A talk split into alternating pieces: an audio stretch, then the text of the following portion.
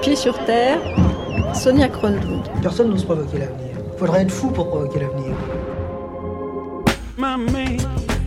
Le quatrième épisode de Ma fille sous influence, que vous allez entendre, se déroule en partie dans un quartier au nord de Londres, près de Finsbury Park, connu pour son imposante mosquée. C'est ici que dans les années 90, des groupes et des leaders islamistes radicaux ont élu domicile. Ils y organisent des réseaux qui ont pignon sur rue, y prononcent des prêches qui attirent les foules et profitent de l'extraordinaire liberté de parole qui leur est accordée à l'époque par les autorités britanniques. Un imam en particulier se fait connaître. Abu Hamza, égyptien marié à une britannique, est surnommé le capitaine Crochet parce qu'il porte deux crochets à la place des mains qu'il a perdues en Afghanistan. Il prône l'application la plus stricte de la charia et à ce moment-là professe publiquement son soutien à Oussama Ben Laden jusqu'à son arrestation et son extradition aux États-Unis. C'est à cause d'individus comme Abu Hamza que le quartier se fait appeler Londonistan, d'abord par les services secrets, puis par la presse. Les attentats dans le métro londonien en juillet 2005 changent la donne. Les réseaux sont démantelés, les leaders arrêtés, les mosquées surveillées. Sauf que certains continuent à opérer clandestinement. En 2017, les attentats du 22 mars et du 22 mai à Westminster et à Manchester sont perpétrés par des jeunes Britanniques proches de ces réseaux. La ville principale de notre série, Trapp, hérite elle aussi d'un surnom similaire donné par les services secrets, Trappistan. Elle détient en France le record national du nombre de départs vers la Syrie, 80 pour 30 000 habitants. Le salafisme y a aussi pignon sur rue, et si aujourd'hui les candidats au djihad ne partent plus, ils restent sur place et leurs idées sont apparemment intactes. Mais comme on va l'entendre tout de suite, c'est l'Angleterre qui est la vraie angoisse de Nathalie, la mère de cette jeune fille Emma, convertie à l'islam radical, prévue pour un départ en Syrie et rattrapée in extremis. Londonistan, c'est l'épisode 4 de la saison 1 de Ma fille sous influence, un podcast de Rémi Dibowski-Douat et Laure Marchand. En réalité, on ne sait jamais ce qui se passe, on sait simplement ce qu'on veut qu'il se passe. C'est comme ça que les choses arrivent. Réveillez-vous au lieu de discuter de, de choses qui n'ont pas d'intérêt. Faites quelque chose Faites quelque chose C'était un cas particulier, Emma. Tu vois, c'est ça que je comprends pas. C'est-à-dire qu'elles se sont faites avoir par ça, mais elles y restent quand même. Finalement, je me suis rendu compte qu'il y avait une espèce de toile d'araignée qui convergeait sur ma fille. Entre 60 et 80 habitants de Trappes ont cherché à rejoindre Daesh. Elle avait un visage tellement fermé. Nous sommes en 2015, avant les attentats du 13 Et puis après, ben, histoire terminée, euh, on passe à autre chose, on reprend notre vie normale. Ça, c'est ce que je croyais.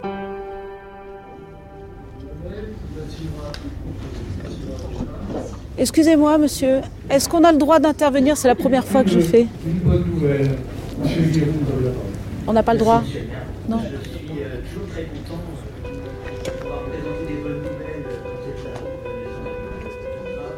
Je retrouve Nathalie au conseil municipal de la ville de Trappes. Comme tous les conseils municipaux, il est ouvert au public. Les habitants venus là pour écouter les débats ne sont pas censés intervenir. Mais Nathalie veut secouer le cocotier. En tout cas, c'est ce qu'elle me dit. On dirait que quelque chose a changé, mais je ne comprends pas quoi. J'étais euh, jeudi soir dernier euh, sur euh, un événement des cités en réseau et euh, nous avons été euh, très heureux de recevoir ce trophée que je dois remettre aux trappistes et à tout conseil municipal. Ah bah Euh, super. label, euh, donc, Trop content. Internet nous euh, cette année euh, quatre arrobases. Vous savez, euh, la ville euh, s'est vraiment engagée dans une transformation euh, digitale de ses actions. Ah bah, on est content. également de ses outils. On est sauvés. euh, je tiens à remercier vraiment le service communication. Bisounours. Un travail énorme sur le numérique. Merci de votre écoute. Bon, un citoyen ne peut pas intervenir. Oui, j'avais envie de prendre la parole. Le problème, c'est qu'il y a une procédure, il y a, il une façon de, de faire. C'est-à-dire Ah bah, faut le prévenir, faut qu'il soit d'accord, etc. si tu veux, on l'organisera la prochaine fois. Bon, parce qu'il y a des choses qui sont urgentes à faire pour euh, nos enfants bien. Voilà. Que les arrobases, euh, On s'en branle complet. Oui, je suis d'accord. Hein, donc le bien vivre ensemble, c'est sympa. euh, le financement de machin, tout le monde s'en fout. C'est qu'est-ce qu'on fait avec la police, avec les jeunes, qu'est-ce qu'on fait avec les, les réunions clandestines qui viennent alpaguer des enfants mineurs convertis? Qu'est-ce qu'on fait? Voilà. J'en ai marre, je suis dégoûtée là. Ta démarche, elle est saine, elle est salvatrice. Il faut, il faut juste maintenant réfléchir à comment lui donner de la résonance. Oh, Mourad, ça fait combien de temps, Mourad Il ne faut, pas la- faut pas lâcher le morceau, il faut réfléchir sur les modalités pour que les élus, l'institution, bah, finissent par t'entendre. On a envoyé des lettres. euh, J'ai eu, comment elle s'appelle, la Pécresse. Oui, madame, faut qu'on se voit, machin. Tout à T'attends toujours, là. Laisse tomber. Mais oui, mais ça sert à quoi Le problème, c'est que pendant ce temps-là, ça continue et les mômes, ils vont pas bien. Il y a un enfant sur dix qui est touché par le problème de la radicalisation. Vous appelez ça comme vous voulez. On est là en train de parler du bien vivre ensemble. Tout ça, c'est des blabla, des blabla. Mais les vrais problèmes, il faut en parler. C'est là maintenant. Enfin, c'est dans votre conseil qu'il faut en parler. C'est un truc de fou. Depuis 2014, on se débrouille tout seul. Et la cellule d'écoute et de suivi des Yvelines, là, actuellement, elle est vide. Vide. Il se passe rien. On n'appelle plus personne. Les gens, ils veulent plus euh, faire le numéro vert. Pourquoi? Parce qu'ils ont des perquisitions tout de suite, Mourad. On le sait. vrai. Bon, bah voilà. Mais, euh, Appelons les choses autant- comme elles autant- sont. Autant crever l'abcès. Si c'est- on s'en fout là, on se fait mal là, tous là, tu vois? On se fait mal. Comment? Il y a des élus là, dans un cartel, on est là. Non. C'est vrai. De manière informelle, ça va faire quoi Qu'est-ce qu'on fait pour les enfants demain S'il vous plaît, par pitié, il y a un enfant sur dix qui est touché par la radicalisation. A un enfant sur dix. Faites quelque chose Faites quelque chose Voilà. Qu'est-ce qu'on fait, nous, avec les gamins? Qu'est-ce qu'on en fait? Réveillez-vous au lieu de discuter de, de choses qui n'ont pas d'intérêt. Excusez-moi. Excusez-moi. Moi, je m'en vais là, parce que c'est bon. J'en ai marre, on est toujours tout seul. Euh, c'est personne. On est tout seul. On est tout seul. Ça fait euh, deux ans et demi que je viens à Trappes pour parler et personne n'écoute. Tout le monde s'en fout. C'est un truc de malade, quoi. Et je parle pas. pour Je n'ai jamais vu Nathalie dans un tel état. Après cette réunion, je n'ai plus de nouvelles d'elle pendant un petit moment. Elle ne décroche plus son téléphone. Et puis, elle m'envoie un SMS. Va voir Laurence. Tu comprendras ce qui me terrorise. Ce qui lui est arrivé, c'est mon cauchemar. J'ai retrouvé tout à fait par hasard au téléphone une maman, je dis juste avant euh, qu'Emma nous parle. Et du coup, elle m'a donné des nouvelles de sa fille. Et là, euh, le tableau noir euh, que je craignais, le truc dont j'ai le plus peur, elle m'a décrit la vie de sa fille. Alors, je suis allé voir Laurence et j'ai compris ce qui guettait Nathalie. Ah, c'est drôle, c'est retrouvailles vraiment. euh, Cette mère de famille vit dans la région lyonnaise, dans une belle maison, avec son nouveau compagnon. Le bébé né de cette union et deux enfants issus de son premier mariage. Vous m'avez appelé quasiment, il s'est retrouvé il y a un quart d'heure. Laurence a 45 ans. Elle est consultante et formatrice. Un jour, ma fille, euh, dans une discussion un peu enlevée, m'avoue que elle met la religion au centre de sa vie et que oui, tout va tourner autour de la religion et que c'est son choix. Et là, euh, elle m'explique que effectivement, son premier projet, c'est de se marier, qu'elle attendra effectivement sa majorité parce qu'elle a compris que pour moi, c'était pas acceptable qu'elle le fasse avant mais qu'elle euh, rencontre euh, parfois des prétendants pour voilà, commencer à construire un projet de famille. Donc euh, je me retrouve dans une situation délicate où euh, en même temps euh, j'admets que ma fille est dans un chemin complètement absurde, c'est-à-dire que se marier à 18 ans avec un homme qu'elle ne connaît pas, puisque c'est ça le principe, un mariage arrangé, peut-être un mari plus âgé qu'elle, enfin... J'admets que c'est ce qu'elle va faire et même si je le cautionne pas, je me dis il faut que je reste dans une démarche d'accompagnement parce que le risque c'est de perdre le lien avec cet enfant et je cherche déjà à l'entretenir avec difficulté depuis des années. Donc je me, je me mets dans une posture plutôt d'accompagnement à essayer d'être euh, bah, complètement à l'écoute de son projet. Donc j'avais ma fille qui était là euh, à la maison, au milieu de nous, qui voulait passer le plus clair de son temps à étudier des textes religieux. Donc voilà, elle, son objectif, c'était, euh, avant la majorité, d'adopter le comportement le plus pieux possible, c'est-à-dire sortir le moins possible, étudier le plus possible. Donc cette espèce de vide qu'on avait sous les yeux tous les jours était nous renvoyait quelque chose de, de, très difficile à tous, à chacun dans la famille, y compris son frère, sa sœur. Alors ensuite, ce qui est un peu compliqué, c'est que dans cet entre-deux, entre la fin de la scolarité et puis euh, et la majorité, je, cherche à ce que ma fille euh, soit dans une certaine activité. Je l'incite à, chercher du travail, ne serait-ce que trouver quelques heures de ménage, pour la tourner vers l'extérieur, pour la tourner vers le fait de faire quelque chose d'autre et qui soit pas euh, dans l'enceinte de sa chambre. Mais elle n'a aucune notion économique de, de, de, ce que va être sa vie de demain, de quoi elle aura besoin en termes de ressources. Elle n'imagine pas les besoins qu'elle peut avoir en termes de rentrée financière pour subvenir à ses besoins. En fait, elle ne les imagine pas parce qu'elle s'imagine complètement prise en charge par un futur mari. Finalement, euh, un jour, elle me dit, je vais dormir chez ma copine euh, Nora. C'est une amie chez qui elle avait l'habitude d'aller, que je connaissais d'ailleurs. Donc je reviens demain. Euh, voilà, elle s'en va un dimanche après-midi, euh, un peu comme d'habitude. Et le lendemain, je reçois un message de sa part par WhatsApp, commençant par euh, Bonjour maman, euh, j'espère que les petits vont bien. Alors déjà, cette première phrase me paraît très curieuse. Je t'ai laissé une lettre dans la poche de ma veste qui est dans la penderie. Alors là, euh, la formulation du message euh, me fait bien comprendre que je vais aller chercher cette lettre et qu'avant de la lire, je vais m'asseoir.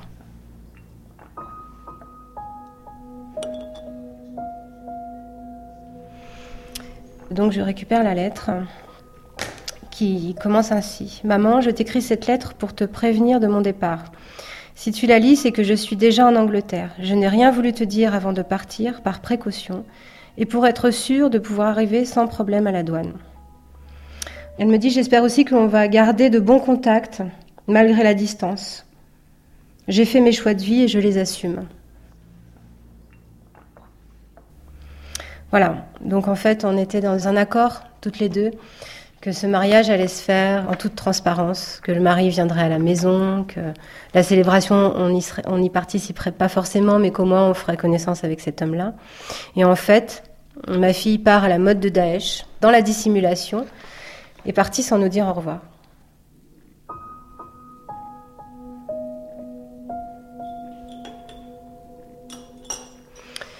On est à trois semaines de sa majorité.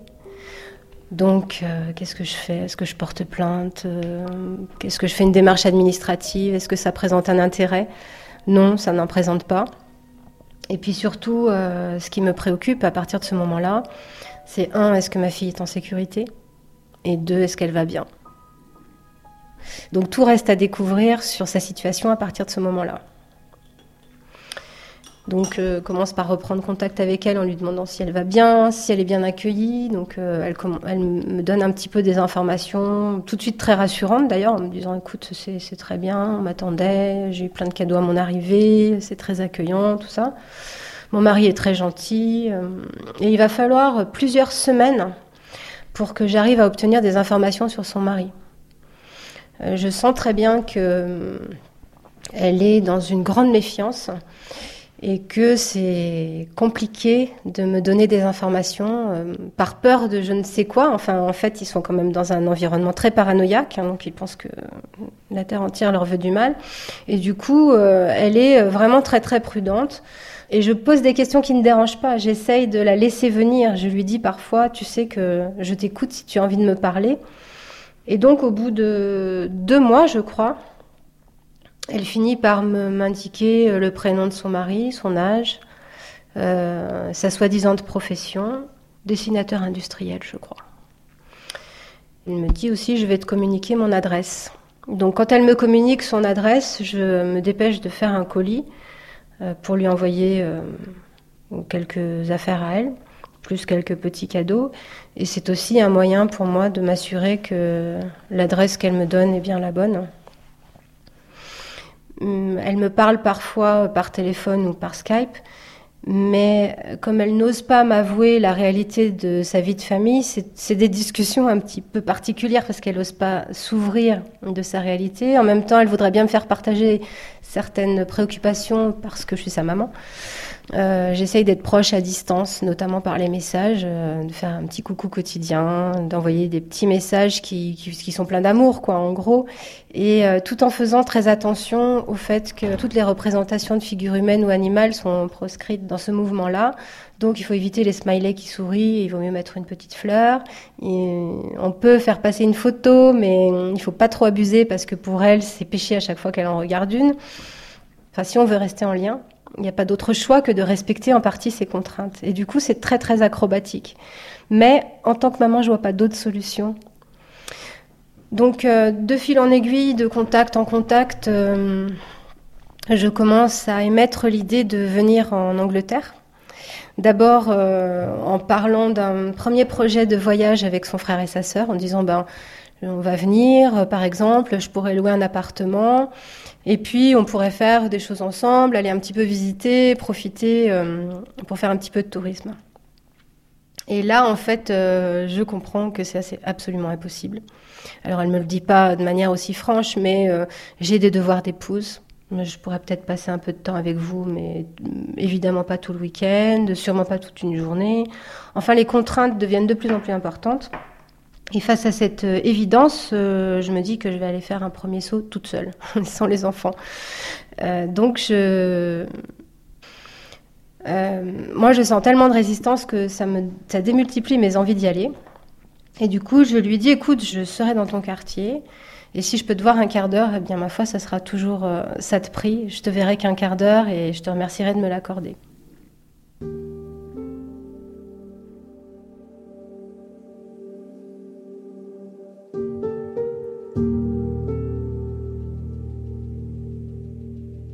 Je suis arrivée un samedi après-midi avec euh, l'avion et euh, j'arrive devant la porte et la porte ne s'ouvre pas.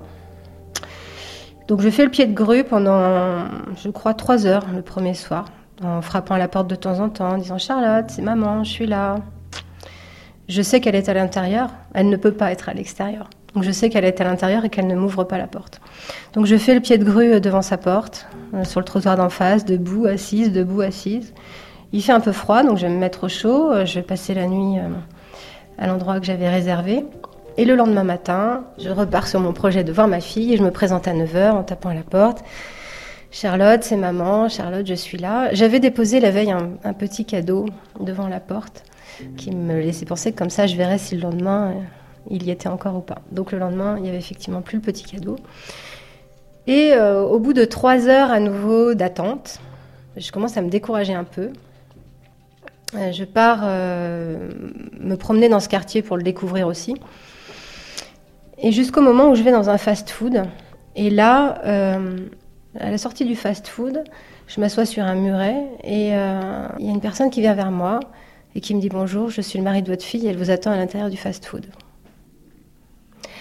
Donc je fais connaissance avec son mari, qui est un homme qui a 10 ans de plus qu'elle, qui a déjà une autre épouse avec laquelle il est marié euh, civilement. Ils sont français tous les deux. Ils ont trois enfants ensemble. En fait, ma fille est la deuxième épouse.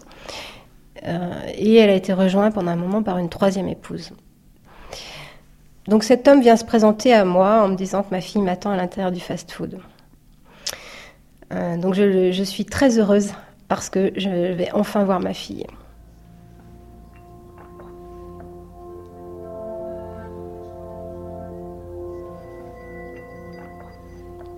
Et donc il m'accompagne dans une grande cabine puisque euh, c'est organisé ainsi euh, comme des cabines d'essayage avec des grands rideaux noirs et les femmes peuvent s'installer à table et enlever le voile qui dissimule leur visage. Et donc là je trouve ma fille qui est euh, comme une petite marionnette, avec qui je vais passer une heure, enfin surtout avec son mari et elle, puisque c'est lui qui va diriger la conversation, euh, qui me dit qu'elle est très heureuse en Angleterre, qu'elle ne reviendrait pas en France, que cette vie correspond à ce qu'elle souhaitait.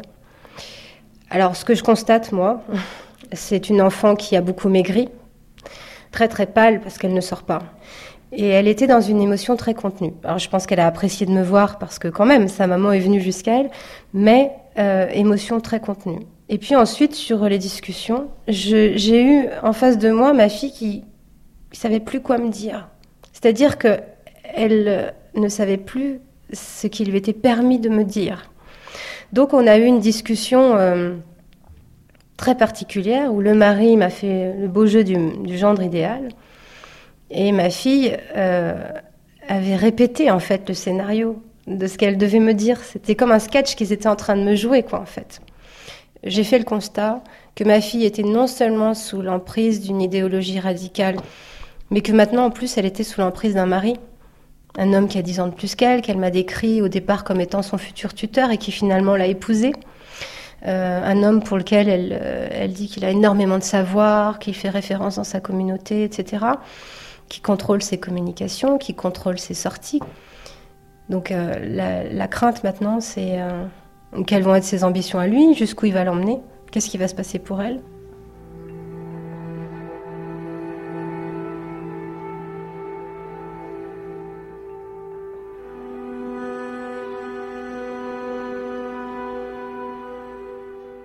Quand je rentre en France et que je redescends un petit peu de mon nuage de maman qui a revu sa fille, je me rends compte que ce qui va être très compliqué, ça va être de maintenir le lien avec elle. Euh, certes, je suis allée la voir l'été dernier, mais la fille commence peut-être à se dire, ou son mari, je ne sais pas, jusqu'où va aller ma mère? Elle est venue alors qu'on lui disait de pas venir. Euh, est-ce qu'elle peut faire quelque chose contre moi? Euh, il n'a pas fallu longtemps pour que finalement, au bout de quelques semaines, euh, il me soit indiqué que la relation allait se distendre de plus en plus. Jusqu'à aujourd'hui, euh, la relation n'existe plus, enfin, c'est-à-dire qu'on ne communique plus. demain, ma fille va avoir des enfants. Cette année, peut-être, elle va avoir un enfant. L'année prochaine, elle en aura peut-être un second. Donc, ma préoccupation, c'est un, le jour où elle commence à se poser des questions sur le bien fondé de ce qu'elle est en train de vivre. Est-ce que elle va avoir encore au fond d'elle l'idée de venir euh, vers moi et de savoir qu'elle peut trouver du réconfort. Ça, c'est quelque chose qui me préoccupe beaucoup. Parce que moi, ma porte est ouverte, mes bras sont ouverts, mais est-ce qu'elle a toujours ça en tête? Vu son niveau d'embrigadement, j'ai des doutes. Deux, quand elle va renoncer à tout ça, parce qu'il y a un moment où elle va renoncer, parce qu'elle a eu une éducation, parce qu'elle a grandi dans un milieu, parce qu'elle a été éduquée d'une certaine façon, et que demain, quand elle va tenir un enfant dans ses bras, Peut-être elle va faire un certain nombre de constats en se disant qu'est-ce que j'offre à mon bébé? Il peut pas aller dehors, par exemple. Il peut pas sortir. C'est un peu terrible pour un bébé. Donc euh, je, pense que peut-être la maternité peut éveiller des choses, mais en même temps, quand elle va revenir en France un jour, quelle bataille à nouveau pour elle de venir se reconstruire avec tout ça, avec peut-être une responsabilité de famille,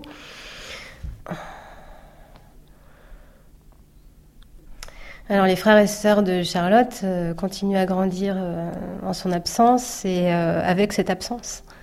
Donc on a des photos, on parle d'elle, on aime se souvenir des moments qu'on a passés ensemble, on en parle souvent. En fait, elle fait partie de nos conversations. Évidemment, il y a un certain nombre d'objets qui nous rappellent à elle et qui nous font du bien. Donc une bougie, un parfum, sa sœur met son parfum tous les jours. Bon, avec ma fille, on porte ses vêtements parce que voilà, ça nous fait plaisir de les porter, mais on a besoin d'avoir ce type de rappel parce que ça nous apaise tout simplement, ça nous remet dans un lien d'amour et on a besoin de ça. On se rappelle souvent ensemble qu'on sera heureux le jour où on va se retrouver tous ensemble. C'est vraiment quelque chose qu'on a tous en tête de se dire il y aura un Noël où on sera tous ensemble à nouveau.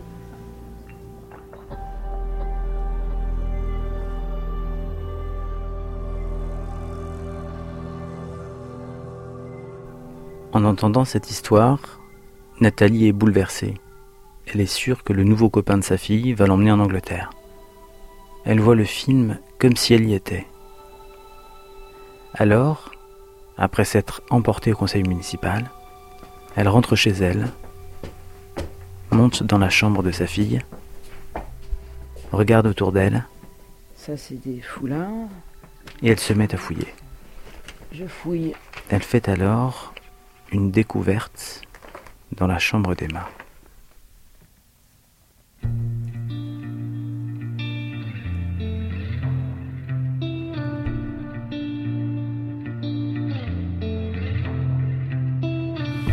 It's been a day. It's felt like an age since I have seen. face to face so we can say what we need to. I know you've changed. You don't look the same. We all made mistakes. It's growing pains, it's just a phase we have to go through.